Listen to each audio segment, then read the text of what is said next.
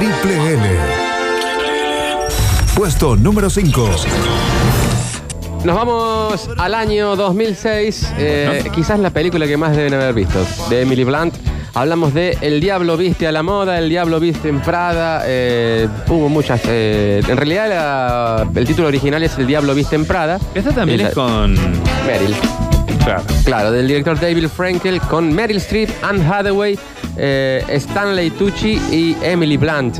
Eh, brillante comedia en donde por momentos el director fusiona de manera extraordinaria algunas eh, situaciones románticas y relaciones laborales con el fascinante mundo de la moda visto desde una perspectiva poco habitual en Hollywood. Ajá. Esta película que mm, contó con el diseño de vestuario más caro de la historia del Y cine. sí, es casi lógico, ¿no? Eso yo estaba pensando en cosas, en que podría haber sido alguno de los diseños de vestuario más importantes, el de. em, Buah. Eh, no sé qué quiso hacer. Diseño de vestuario que en realidad el departamento de vestuario de la película tenía un presupuesto de apenas 30 mil dólares, pero por eh, la película desfilan trajes de marcas eh, realmente importantes. Sí, Yo no sí. sé nada de moda, pero se me ocurre Todo Gucci, Franco Dolce. Gabbana eh, y un montón de... Salir en la peli. Sí. No, eh, eso sí, que obviamente que tienen que haber Sí, sí, eh, que tienen que haber eh, dado su autorización porque eh, para que se hable de las marcas arreglos publi- comerciales. Claro, publicidad. era publicidad gratis, digamos, para, la película. Eh, y para ellos también.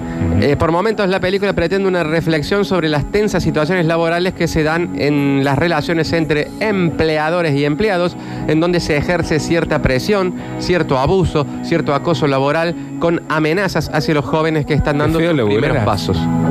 Sí. Eh, Andy es una aspirante periodista desocupada por el... Pero... eh, ¿Qué? No, Andy es el muñequito. No, en esta película Andy Sachs es una aspirante a periodista desocupada eh, que está de- bastante despreocupada por el mundo de la moda, pero que consigue un trabajo en la prestigiosa revista Runway, el faro que rige el vertiginoso mundo de la moda en New York.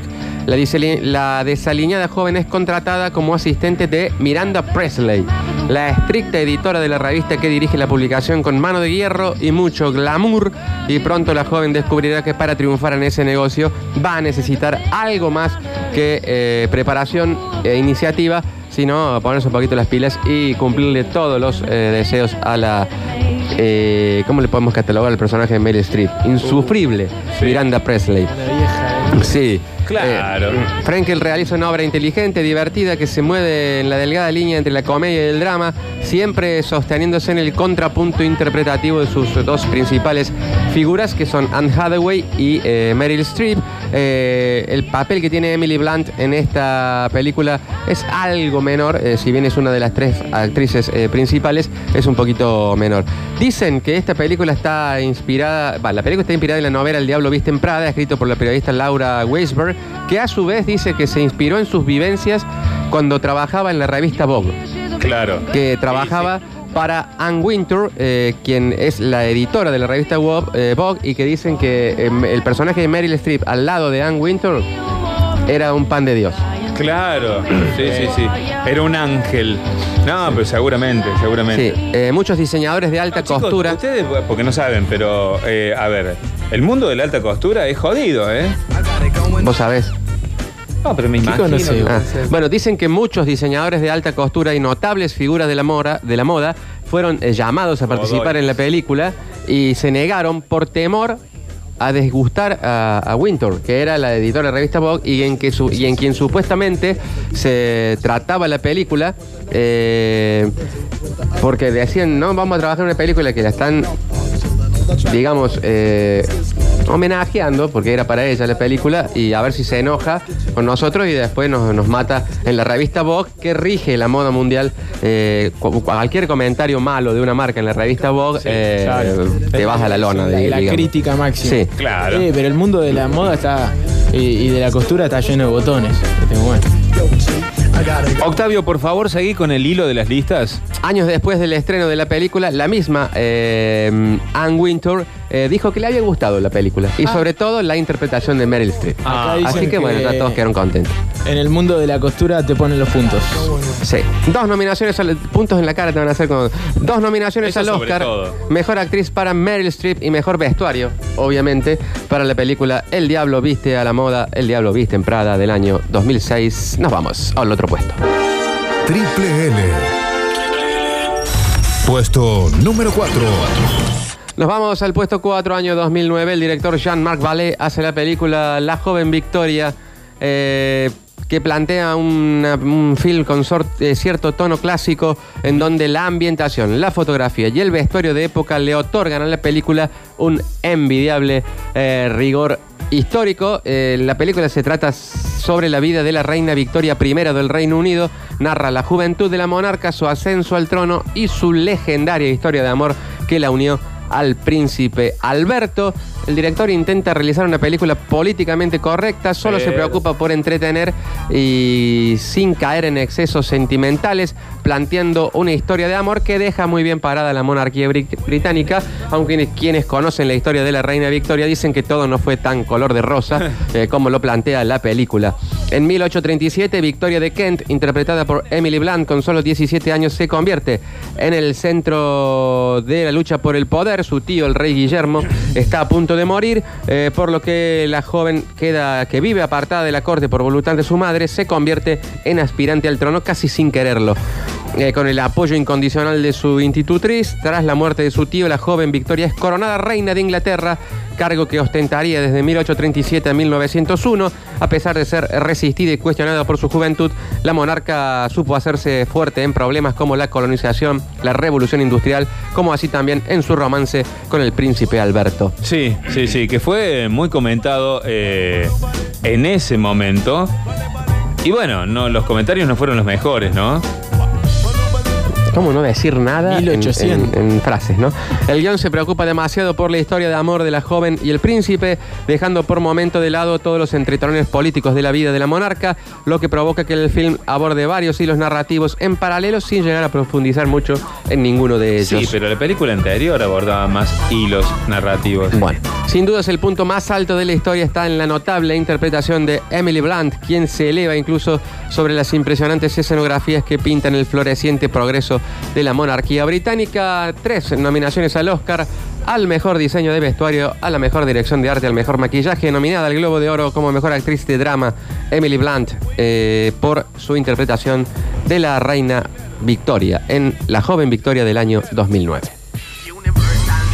Las listas de Lalo. Puesto número 3. Igual Alberto, para mí, más que como príncipe, va mejor como presidente. Le llegan mensajes. Gracias, Lautaro, por volver. Gracias, Lautaro. Bueno, nos vamos al puesto número 3, película nuevita, nuevita del año 2018. Otra vez el director Rob Marshall, otra vez comedia musical. Hablamos de El Rob regreso. Marshall, dijiste el director. Rob Marshall, sí. Me suena. Hablamos de El regreso de Mary Poppins, interpretada por Emily Blunt con Lin Manuel Miranda, Emily Mortimer, Julie Walter, Colin Firth, entre otros. Está también la señora Meryl Streep Sí, en la película. pero Mortimer. Disney Dios mío, sigue con la idea de. Disney sigue con la idea de retomar eh, sus viejos clásicos y en este caso particular lo hace a modo de secuela, a 25 años de lo que fue aquel exitazo, el film Mary Poppins en 1964. Los estudios retoman la historia de la niñera mágica que llega una vez más para ayudar a la familia Banks. El director eh, Rod Marshall, un especialista en el género de la comedia musical, es el elegido para narrar la historia de Mary Poppins, ubicada 25 años después de la historia original, cuando la niñera visita nuevamente a los Banks después de una tragedia familiar. Ambientada en el Londres de los años 30 durante la era de la Gran Depresión, Sí. los hermanos Michael y James Banks han crecido, ahora viven juntos con tres hijos y su sirvienta Ellen. Después de que el joven eh, sufra una dramática pérdida personal, eh, vuelve a aparecer en su vida Mary Poppins, eh, quien va a utilizar sus habilidades mágicas para llevarlo a un nuevo mundo colorido y lleno de personajes eh, peculiares como su excéntrica prima Topsy, interpretada por Meryl Streep. Otra Claro. vez más, párrafo ¿Cuántas, aparte para cuántas Meryl. películas hicieron juntas, Claro, Lauti? compartieron mucho. Muchísimas. Eh, Meryl Streep Por y lo Emily menos Blunt. hasta ahora son como cinco o Sí, seis, tres ¿no? o cuatro hicieron en, en- entre y también con Rod Marshall, que es el director de esta película. Me suena. Eh, mm, bueno. Es el mismo que hice yo. Lograda secuela que mantiene la sustancia y la esencia del anterior. ¿Es mejor o peor? Y la Las listas de Lalo. Puesto número 2. enojar y se va. Y se, fue. Bueno, ya Listo, está, se fue. Lo hiciste enojar. ¿Qué, ay, Qué Octavio, pregunta Dios tonta, ¿no? mío, Una pregunta tonta nos lleva al otro puesto. mierda, sí. Eh, hablamos del año 2016 del director Tate Taylor. eh, llega la película La chica del tren. eh, prácticamente protagonizada en toda su totalidad de escenas por Emily Blunt. película basada en la novela homónima de Paulo Hawkins, eh, que al igual que el libro propone un relato... ¿Es muy- la película en la que más tuvo que laburar Lauti, que laburó un vagón así? Sí, creo que sí.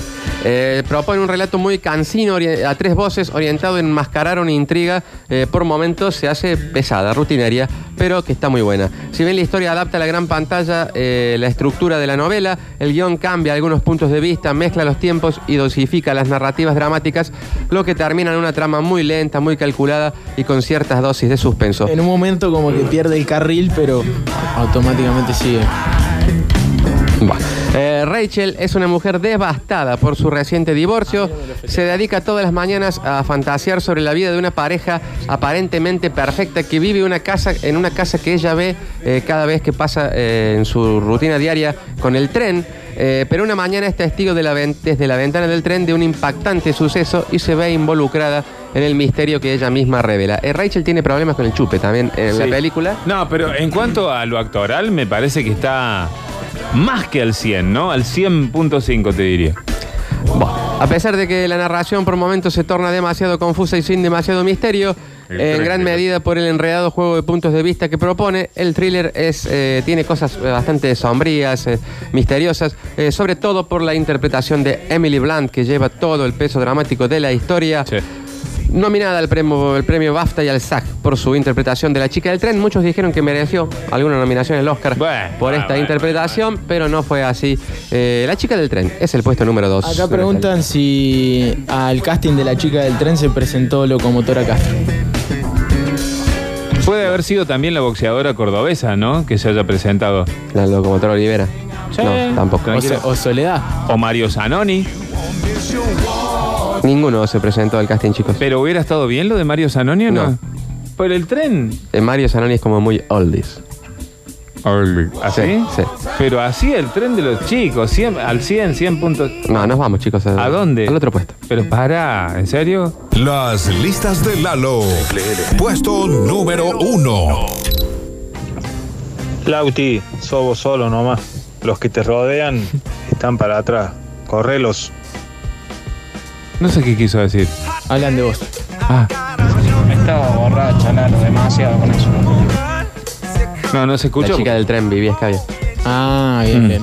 Además porque le apoyan, digamos, cuando uno manda el audio, chicos, no tiene que apoyar la mano sobre el micro, el dedo sobre el micrófono, porque se entorpece, Que digamos. ahora tenemos que también enseñarle a estos pavos a que manden los audios. No le digas estos pavos a los Bueno. amigos de Octavio. Bueno, nos vamos al puesto número uno. eh, película del año también 2018. Eh, un lugar en silencio. La, la tradujeron a la película del director John Krasinski, que es el esposo en la vida real de Emily Blunt. Y en la película trabajan tanto él como ella. ¿Qué pasa? Un lugar en silencio. No, si estuvieran dando vuelta los monstruitos de la película, sí deberíamos Ah, hacer ah, silencio perdón, porque perdón, perdón, perdón. nos morfarían a todos. Eh, John Krasinski se presenta como director en esta ópera prima, eh, un film experimental que le da un brillante giro al género de suspenso con muchísimas dosis de terror. El realizador construye una historia potente que desafía las convenciones de este tipo de películas a través de una tensión que por momentos se vuelve insoportable. Eh, Extrañamente una película de terror donde no se puede prácticamente hablar. Este es el único comentario en serio que voy a hacer. A mí la película me alteró en un punto. No, no sé Sí, si le habrá sí, pasado sí. lo mismo, pero me alteró así. O sea, me, me hizo mal.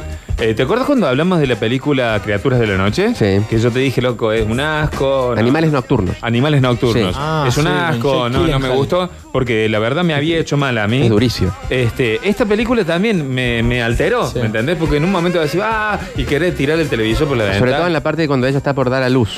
Es como Claro. decir, ¿y ahora cómo van a hacer no, con ese niño? no, no, es insoportable. es una película de terror sin gritos. Claro. O sea, no, es una película que transcurre la mayoría, la mayor parte del tiempo en silencio. Claro, o sea, está muy bien hecha porque te genera eso, genera, digamos, en quien está viendo la película esa cuestión de incomodidad permanente, ¿me entendés? Pero bueno, qué sé yo, no sé, según el gusto de cada uno. Es en gran medida porque Krasinski, que es el director, fusiona los géneros de suspenso, terror y sobre todo el thriller psicológico con muchísimo acierto, apoyándose en un tremendo guion que desborda de originalidad y sobre todo inteligencia para plantear Mm. todos los hechos de la película. Sí. Eh, incluso eh, muere- mueren personales centrales de la trama, digamos, eh, en la misma, que voy a decir, ¿qué mocas? ¿Cómo se va a morir este? Eh, impensadamente para una película de terror y monstruos, el director utiliza el silencio como el principal recurso narrativo que marca el ritmo y la tensión dramática de la película. Me parece que le dio una vuelta de rosca, Sí, ¿no? sin duda. Porque la verdad, no, no recuerdo muy bien que haya otra película de esas características así. Mm, no, En no, ese formato. En ese formato no. Bueno, la historia la contamos corre el año 2020. La mayoría de la población humana ha sido aniquilada por unas extrañas criaturas ciegas, pero con una audición hipersensible, por lo que cazan a través de los sonidos que escuchan. Eh, luego de una expedición a la ciudad en busca de provisiones, los monstruos atacan a la familia Abbott, asesinando al hijo menor. Eh, un año después de la familia compuesta por el padre, la madre y que está embarazada, su hija sorda eh, y un niño intenta reponerse de la pérdida y sobrevivir en silencio para no ser atacados por los monstruos. Todo se complica, eh, todo se complica, perdón, cuando más se acerca el momento del nacimiento del niño por venir. Claro. Que cómo haces para callarlo, ¿no? Lo más destacado de la película son sin dudas la aterradora atmósfera que construye el director. Eh, la tremenda interpretación de Emily Blunt, eh, que transmite muchísimo diciendo nada. Eh, técnicamente impecable, narrativamente escalofriante, el film logra momentos muy vividos al alegrarle recursos sorprendentes en un género que habitualmente no sorprende nada, el género terror. La película fue muy bien recibida por la crítica, destacando la originalidad del guion, la dirección de John Krasinski, como así también la interpretación de Emily Blunt, un film de bajo presupuesto que se convirtió en un tremendo éxito de taquilla. Ayer, eh, me parece, ayer salió el tráiler eh, de la 2, de la parte 2 de Un lugar en silencio, ¿Qué ya va? con, eh, sin el padre, sin John Krasinski, que, bueno, no vamos a contar, pero sí la va a dirigir, pero no va a estar como actor, y con Emily Blunt y los dos niñitos. No me diga que se capaz. Una nominación al Oscar a los mejores efectos sonoros. Tuvo la película, Qué que transcurre bárbaro. todo en silencio, Muy básicamente. bien, Muy bien, Sí. muy bien. Ojo, que Sí, hay- los silencios en el cine arte, claro. hay que elaborarlos. Ustedes porque no saben, pero. Vos sabés. No, pero me imagino. Ah. Nominación al Globo de Oro también para la mejor banda sonora y una nominación al SAC para la mejor actriz de reparto, Emily Blunt. Según el American Film Institute, la película estuvo entre las 10 mejores películas del año. A mi gusto, eh, Emily Blunt se mereció una nominación al Oscar por esta película que no, le, que no le llegó. No, ganarlo no, porque estaba muy difícil. ¿Con quién pero, estaba mm, Si la- Tiene que haber sido 2018. eh, no me acuerdo. No me acuerdo. Año, a ver, Oscar 2018. Sí, dame un segundito a la audiencia. Mejor actriz. En vivo. Me parece. No quiero decir un bolazo, pero a ver.